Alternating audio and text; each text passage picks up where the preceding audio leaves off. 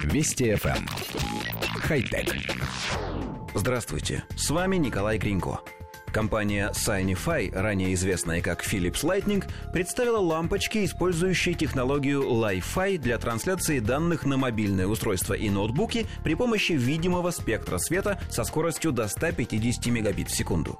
Параллельно компания представила приемопередаточные устройства, способные реализовать поддержку технологии Li-Fi в обычных осветительных приборах и передающие данные со скоростью до 250 мегабит в секунду.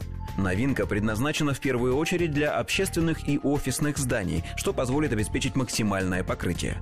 Для поддержки технологии необходим специальный адаптер, устанавливаемый на принимающие мобильные устройства. Адаптер должен быть расположен под определенным углом к источнику света.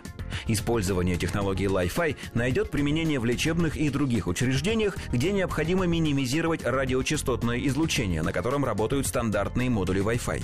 Прекратить передачу данных можно просто выключив свет в помещении.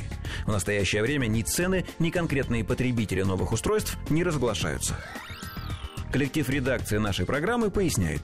Технология Li-Fi призвана решить проблему последних метров, то есть доставки интернет-сигнала от роутера до конечного устройства – смартфона, компьютера, планшета и так далее. Делается это с помощью особых светодиодных ламп, которые устанавливаются взамен привычных.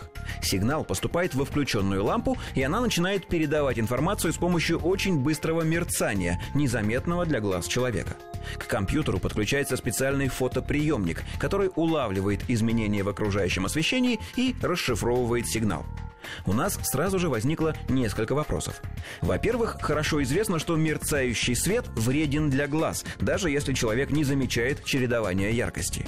Интересно было бы узнать, насколько сильно мерцают интернет-лампы и какое влияние они оказывают на зрение, особенно при длительном воздействии.